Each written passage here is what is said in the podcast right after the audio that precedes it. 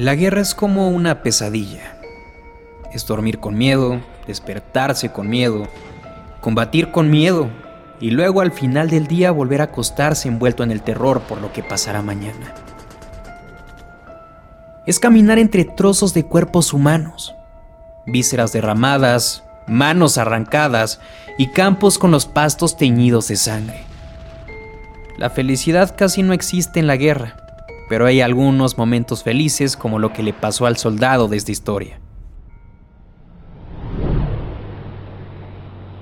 Lo que hizo que ese soldado fuera feliz en ese infierno fue recibir una carta. Una carta con noticias que esperaba hacía muchos, muchos días. El sobre lo había enviado su esposa. Dentro tenía un papel donde le contaba al soldado que finalmente había nacido el primer hijo de ambos. Su felicidad era inmensa. A pesar de las bombas y los balazos que sonaban a lo lejos, él estaba con una sonrisa en la cara. Luego llegaban más cartas de su esposa, esta vez con fotos de su hijo.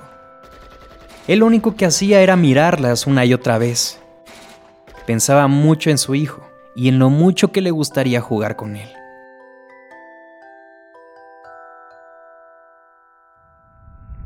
Por fin llega ese preciado día en que le dan la baja y el papá viaja en avión pensando en su hijo. Camino a casa le compra el primer regalo que le va a dar al chico, una pelota roja de plástico.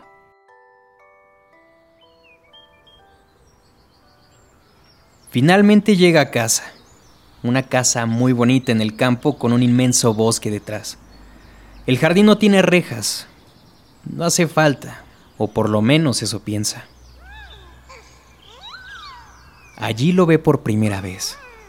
Su hijo está a los pies de la madre sobre el pasto mientras ésta cuelga ropa que acababa de lavar.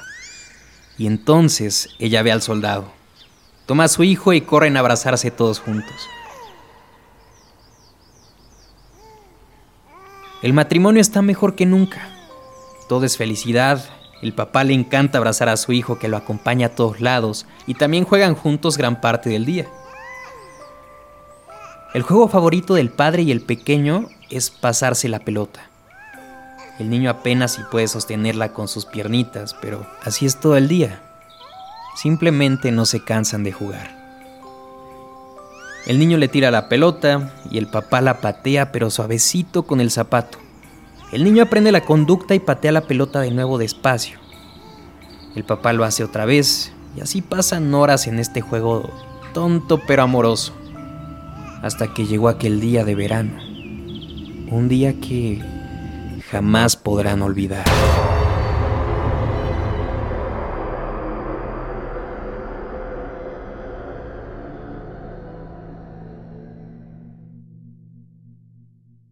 El sol estaba muy fuerte. El padre y el hijo estaban como siempre jugando con la pelota roja en el jardín. En un momento la madre se asoma desde la puerta de la casa y le ofrece un jugo al marido. El hombre deja a su hijo con la pelota, va trotando hacia la casa y se queda conversando un rato con su esposa. Sopla la brisa, las ramas de los árboles se agitan y entonces la pelota roja rueda por el camino de tierra bajo el sol y se pierde en el bosque. Cuando el papá regresa de tomar el jugo, no ve la pelota por ningún lado. Y lo que es peor, tampoco encuentra a su hijo. Comienza a llamarlo primero tranquilamente. Luego son gritos. La madre llega corriendo desde la casa y también comienza a llamarlo. Lo llaman, se detienen para escuchar, pero el único sonido que hay son las ramas moviéndose. Escuchan con atención, pero no oyen nada más que eso. Entonces se enteran en el bosque. Corren y a cada paso que dan sienten como el terror les inunda el corazón. Las ramas lo raspan, pero ellos no lo notan. Están desesperados. Miran en todas las direcciones, pero el niño simplemente no aparece. Y siguen buscando y siguen buscando. Y la mujer entonces estalla en llanto y corre a la casa a llamar a la policía. El sol está por caer y el hombre y la mujer siguen en el bosque buscando a su hijo. También está la policía y varios amigos que se acercaron a buscar. Todos le dicen lo mismo. El pequeño no puede estar muy lejos, lo encontraremos. Estas palabras de aliento no sirven de nada porque pasan las horas y nada. Y llega la noche y la búsqueda continúa. Las luces de las linternas y los gritos atraviesan el bosque. Pero todo parece inútil. El niño no aparece.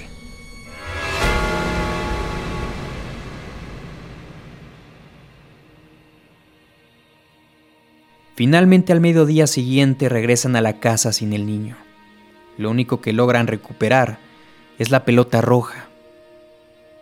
A las pocas horas vuelven a buscar y otra vez lo sorprende la noche sin encontrar a su hijo. Y esta búsqueda se repite sin descanso, día tras día, día tras día. Hasta que finalmente, como sucede en este tipo de ocasiones, las autoridades dan al niño por muerto. Así en los meses siguientes el matrimonio regresa a menudo al bosque, intentando comprender qué diablos pasó con su hijo.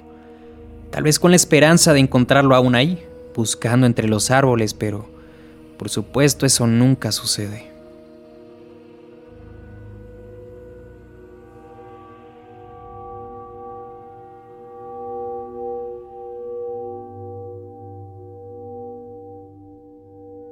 Pasa el tiempo Pasan años y el matrimonio decide dejar la casa. Lo cierto es que contemplar ese bosque todos los días los angustiaba. Les recordaba la ausencia de su hijo, y aún era peor por las noches. Desde la ventana el bosque parecía un monstruo largo y gigantesco, un monstruo hecho de puras sombras. La vida del matrimonio en un nuevo hogar no fue mejor. El hombre pierde el trabajo, la verdad es que le cuesta demasiado conseguir otro empleo. La mujer por su parte debe tener dos empleos para poder pagar los gastos. Comienzan a tener problemas. El hombre ya no es el mismo que antes. A diferencia de su mujer, él no ha logrado superar la muerte de su hijo. A menudo se descubre pensando en el pequeño y luego recuerda esa imagen siniestra del funeral cuando había tenido que enterrar un pequeño ataúd con piedras adentro. El hombre llora mucho. Incluso llora escondidas en el baño cuando su mujer está en casa. No quiere que ella lo vea así, pero ella no puede ni verlo porque llega demasiado cansada de sus dos trabajos. Apenas tiene energías para comer y luego solo quiere dormir. El hombre siente pena de verla tan agotada, pero sobre todo siente culpa. Culpa porque no logra conseguir un empleo las cartas de rechazo a cada solicitud de trabajo se apilan una sobre otra, una tras otra. Y entonces, en una tarde de verano, el hombre estaba leyendo una nueva carta de rechazo en su escritorio. Parecía que nunca iba a obtener un trabajo.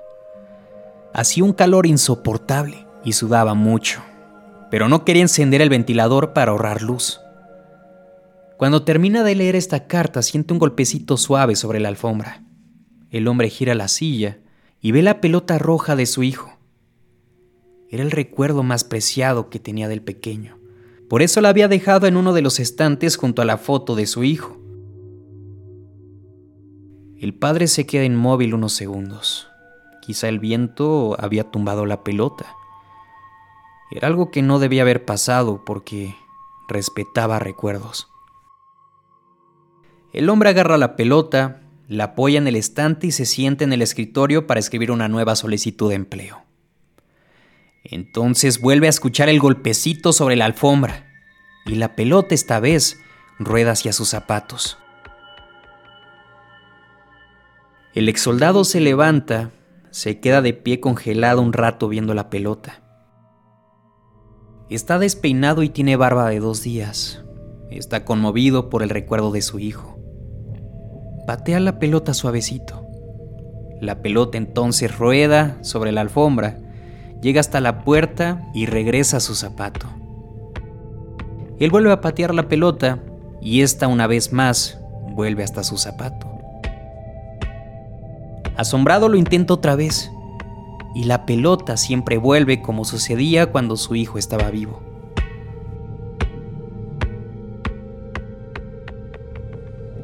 El hombre lejos de asustarse lo que hace es disfrutar entre lágrimas este íntimo juego paranormal. Después de un rato el padre agarra la pelota y la abraza junto a su pecho antes de volver a ponerla en el estante.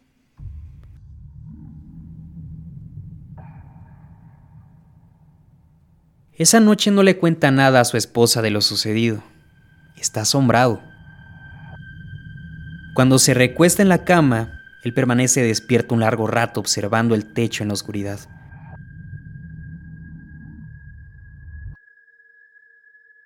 Él tiene mucho en qué pensar, pero a la vez extrañamente, paradójicamente, nada más en qué pensar.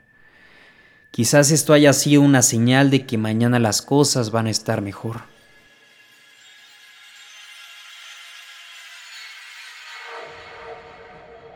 A la mañana siguiente el hombre se levanta y va con mucho miedo hacia el buzón. ¿Por qué tiene miedo? Porque el buzón es el lugar donde llegan siempre las cartas de rechazo de cada empleo por el que él quiere aplicar. Caminar hacia él cada mañana es como una afonía donde se mezcla la esperanza y la decepción. Esa mañana, mientras el hombre recoge las cartas, nota una muy extraña. Es un sobre muy grueso. Es diferente a las demás. El sobre está escrito a mano y dice simplemente, léeme. El hombre regresa a la casa, va hacia el escritorio y se queda observando ese extraño sobre. Luego finalmente toma valor y lo abre. Dentro encuentra un trozo de tela arrancado de la ropa de un niño. La tela tiene escrito un mensaje en sangre. Es un mensaje que dice así. Gracias por enseñarme a jugar el juego favorito de tu hijo. Quizá haga que todo aquello por lo que está pasando aquí sea un poco más llevadero.